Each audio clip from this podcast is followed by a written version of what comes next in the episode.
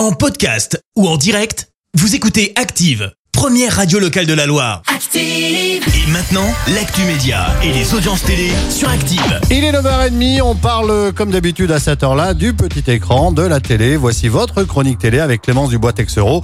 Et pour débuter, on parle audience et TF1 s'est imposé hier soir. Avec le lancement de la série Rebecca et Benjamin Biolay au casting, série qui a attiré un peu moins de 4 millions de personnes hier soir, soit 17% de part d'audience.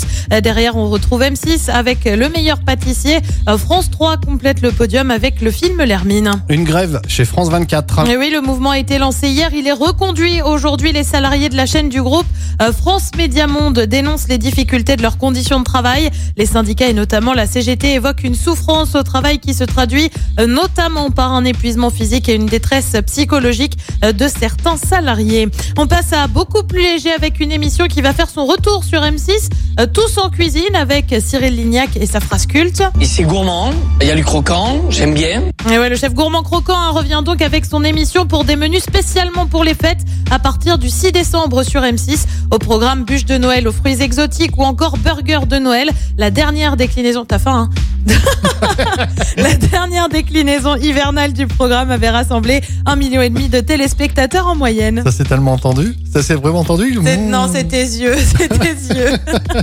Allez, le programme, c'est quoi pour ce soir? Et bien sûr TF1, comme tous les vendredis, on retrouve Danse avec les stars sur France 2, c'est la série Capitaine Marlowe sur France 3, c'est la boîte à secrets et puis sur M6, c'est un inédit de maison à vendre et c'est à partir de 21h. Merci, vous avez écouté Active Radio, la première radio locale de la Loire. Active.